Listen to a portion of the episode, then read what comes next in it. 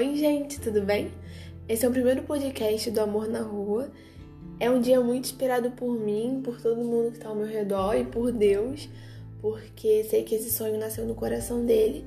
Mas antes de eu falar, antes de eu começar, eu quero explicar para vocês o que é o amor na rua e de onde ele veio.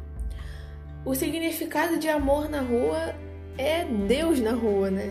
É levar a palavra de Deus, mas quando ele me deu esse nome, quando ele me deu essa vontade de, assim, realmente ser uma missão para minha vida, falar do amor dele, eu pensei naquele método básico, sabe? Chegando, falando que Jesus ama uma pessoa. E eu fiquei meio desanimada porque para mim era isso, era isso que eu tinha na minha mente. Mas quando ele me deu essa proposta de gravar um podcast, de poder fazer de forma diferente, uma forma que eu nunca imaginei, na hora isso queimou no meu coração. Então, esse é o significado do nome, porque para mim o significado de amor é o próprio Deus, né? Então, quando eu falo amor na rua, significa Deus na rua.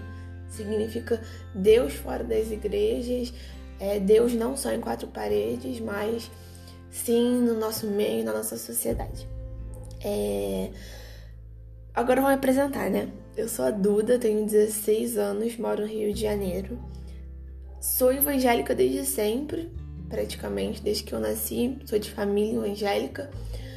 Mas realmente fui entender Jesus, fui buscar Jesus é, pela minha vontade, pelo que eu queria quando eu tinha uns 14 anos. Foi o que realmente deu esse estalo em mim de que Jesus era muito mais do que meus pais falavam, né? Mas que ele tinha uma vida, um propósito para mim. Enfim, é isso. Se vocês quiserem, pode seguir o Amor na Rua no Instagram, porque ele também tem Instagram, que você também se apresenta lá para mim em direct, a gente conversa, você fica ligado nos posts, nos dias que vão ter podcast. E é isso. Hoje eu queria dar uma palavra que Deus falou comigo. Na verdade, eu quero que isso aqui seja muito mais do que uma palavra, mas sim um bate-papo, né? Tipo um devocional. Quero que você ouça aí da sua casa, da sua academia, do seu trabalho, da sua faculdade, da sua escola, de onde você estiver, e que você sinta que isso seja mais uma conversa do que uma pregação, tá? Porque esse é o meu propósito aqui. É... Vou falar uma coisa que Deus já falou comigo faz muito tempo que eu sempre pensei que eu ia pregar essa palavra em algum lugar, que eu ia compartilhar em algum ministério, não sei, mas Deus simplesmente me deu essa palavra há um tempo atrás e ficou guardada e eu nem sabia ainda que o amor na rua ia existir. Então eu sei que essa palavra foi dada por Deus para eu trazer aqui nesse primeiro podcast. É, se fosse dar um título para ela, que eu gosto muito de fazer isso com as minhas palavras, seria As Estrelas por Trás das Nuvens. Foi uma coisa que me tocou porque é, eu sei que nessa nossa geração, né, no século XXI até, eu acho que a gente tem muito essa mania de estar tá perdido. 90% das pessoas que você for conversar na rua vão estar perdidas ou vai estar com o sentimento de não saber o que fazer da vida, de não saber onde está, de não saber do porquê tá aqui. E sei que é uma coisa que se você não sentiu ainda, provavelmente você vai sentir. Infelizmente a realidade é essa.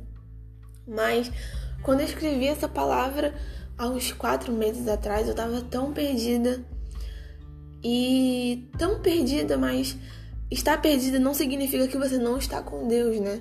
Eu acho que estar perdida só quer dizer que tem alguma nuvem ali na sua frente que você não consegue enxergar Deus que você não consegue enxergar quem está na sua frente, que você não consegue enxergar que ele está te guiando, que ele está abrindo seu caminho.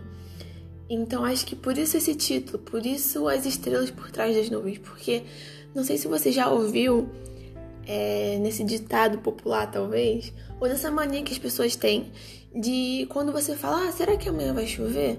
A pessoa olha para o céu e fala, hum, amanhã não vai chover não, porque tá sem nuvem ou amanhã vai chover sim, o céu tá cheio de nuvem. É, quando Deus me deu essa palavra, ele falou muito isso comigo. Isso me veio na mente na hora. As pessoas ditam o que vai acontecer amanhã de acordo com as nuvens no céu, entende? Quantas vezes você já não perguntou para alguém: "E será que amanhã vai dar praia?" Aí a pessoa olha para o céu: amanhã não vai dar praia não, porque tá cheio de nuvem. Sério, já escutei isso várias vezes e acho que a maioria das pessoas também já escutou. Mas quando você tá perdido, é isso, sabe? É quando você olha para o céu e você fala: amanhã não vai dar sol porque tá cheio de nuvem. Quando você tá perdido é quando você olha para o céu e você só vê nuvem, você só vê nuvem. Você acha que amanhã não vai dar sol, você acha que no dia de amanhã vai cair uma tempestade porque o céu tá todo fechado. Mas a gente esquece que mesmo com a nuvem na frente, a estrela tá lá. Não é porque você não consegue enxergar a estrela que ela saiu de lá. Não é porque você não consegue enxergar o sol que ele não tá lá. Não é porque o dia tá tão nublado, não é porque tem tanta chuva, não é porque tem tanta nuvem que o sol saiu do lugar. Então por que que com Deus seria diferente? A sensação de estar perdido não é nada menos do que uma grande nuvem no nosso caminho que a gente não consegue enxergar os planos de Deus. Mas não é porque eles não estão mais ali, mas é só porque as circunstâncias, só porque o que acontece no nosso dia tampa a nossa visão do Criador. E isso é uma coisa que a gente tem que tratar pro resto da vida, porque eu tenho certeza que isso acontece com todo mundo. A gente deixa as circunstâncias, a gente deixa o que acontece aqui no mundo, o que é tão raso, o que é tão superficial, tampar a nossa visão. A gente deixa que uma nuvem, que comparada ao Criador não é nada, atrapalhar a nossa visão. Então, é por isso que em Gálatas capítulo 5, versículo 16 ao 17 vai dizer: Por isso, vivam pelo Espírito e de modo nenhum satisfarão os desejos da carne, pois a carne deseja o que é o contrário do Espírito, e o Espírito o que é o contrário da carne eles estarão em conflito um com o outro, de modo que vocês não fazem o que desejam, mas se vocês são guiados pelo Espírito, não estão debaixo da lei. É por isso, em Gálatas diz: vivam pelo Espírito e de modo nenhum satisfarão os desejos da carne. No dia mais nublado, na maior tempestade que tiver, não tem como a gente viver pela carne, senão a gente não vai sair do lugar. Quando você estiver perdido, quando você estiver angustiado, quando tiver a maior neblina na sua frente, se lembra dessa frase: Vivam pelo Espírito e de modo nenhum satisfarão os desejos da carne.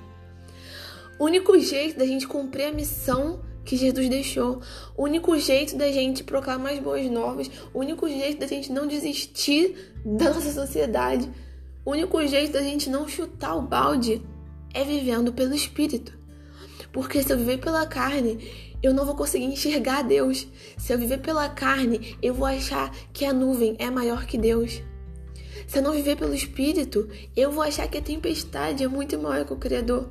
Mas a gente esquece que foi o Criador que criou a tempestade.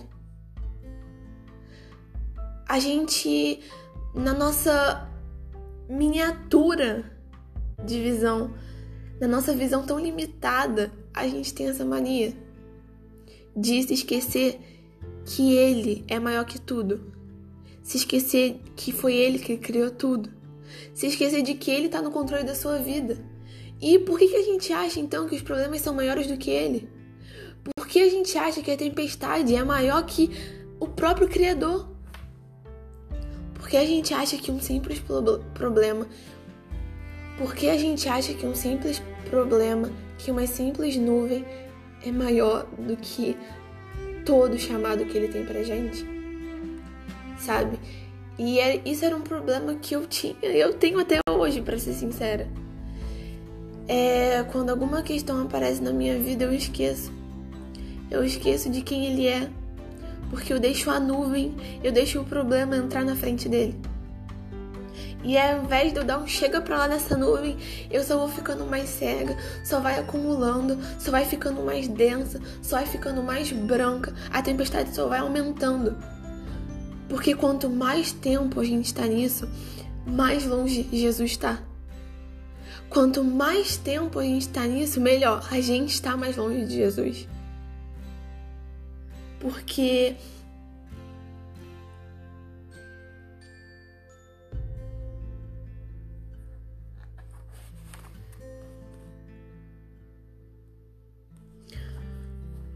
E quando Deus falou isso comigo, aí sim eu entendi. Aí sim eu entendi o porquê de estar tão perdida, eu entendi o porquê da minha incerteza de tudo, eu entendi porquê que eu não tô convicta do meu chamado, eu entendi porquê, porque esse sentimento de estar perdida. Porque eu sei que pro meu exterior está em ordem, todo o meu interior tem que estar renovado. Então eu sei que para eu conseguir fazer alguma coisa na minha sociedade, porque eu sei que para eu conseguir ser uma voz ativa, porque eu sei que para eu conseguir ser uma voz ativa na igreja, na sociedade, na política, na minha geração, o meu interior tem que estar renovado. Porque eu não posso querer consertar alguém sendo que eu nem estou consertada. Eu não posso querer consertar o mundo se eu mesma não estou consertada. Sabe? Então, quando eu percebi isso, eu só sabia dizer: Deus, vem, sabe, vem sobre meu coração, vem arrumando tudo que tá bagunçado, fazendo uma reforma de tudo que precisa ser renovado. Porque eu não quero perder tudo que Deus pode fazer por mim no presente, pensando só no futuro. Eu não quero perder tudo, tudo que Deus pode estar movendo em mim, tudo que Ele poderia estar renovando em mim só vendo a tempestade. Porque essa é a verdade. Enquanto a gente está olhando para a nuvem, enquanto a gente está cega, enquanto a gente está achando que Deus saiu, que Deus mudou de lugar ou que Deus não está mais aqui, na verdade ele poderia estar fazendo muito mais. Na verdade ele poderia estar fazendo muito mais. Não sei se você já viu que é, da transição do Antigo Testamento para o Novo Testamento tem umas páginas em branco. E sabe o que essas páginas em branco significam? 400 anos de silêncio de Deus com o seu povo. Foram 400 anos que Deus não abriu a boca, que o povo não estava ouvindo a voz de Deus, que Deus não fez nada no meio do povo. Mas sabe o que aconteceu? Logo em seguida, logo depois de 400 anos de silêncio, o Messias veio. A promessa veio, Jesus veio. Então, o silêncio não pode ser algo que vai te parar, mas sim que você tem que estar se moldando. O silêncio não pode ser um lugar de tristeza, não pode ser um lugar de desânimo, mas sim um lugar de preparo. Sim, um lugar de respaldo. Sim, um lugar que Deus vai te preparar para tudo que Ele vai fazer. Então não é porque nada está acontecendo que nada vai acontecer. Parece ser piada, mas é isso. Não é porque você olha agora e o caminho tá cheio de nuvem, que tá na maior tempestade da sua vida, que o Criador saiu de lá.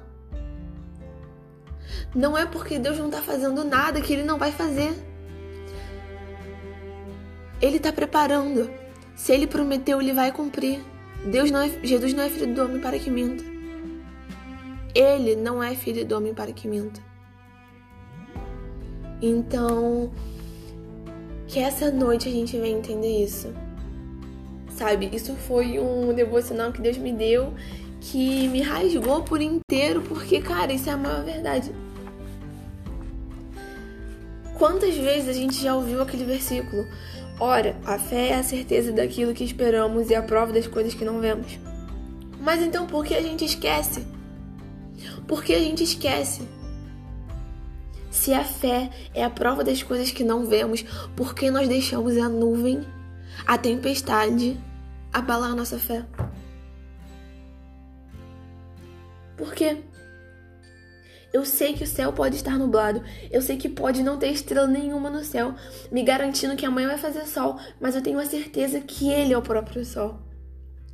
Eu sei que se eu olhar para o meu céu agora, vai estar tá cheio de nuvem, vai estar tá cheio de trovada, mas eu sei que a estrela está lá. Eu sei que independente de tudo que está na minha frente, a estrela continua estando lá.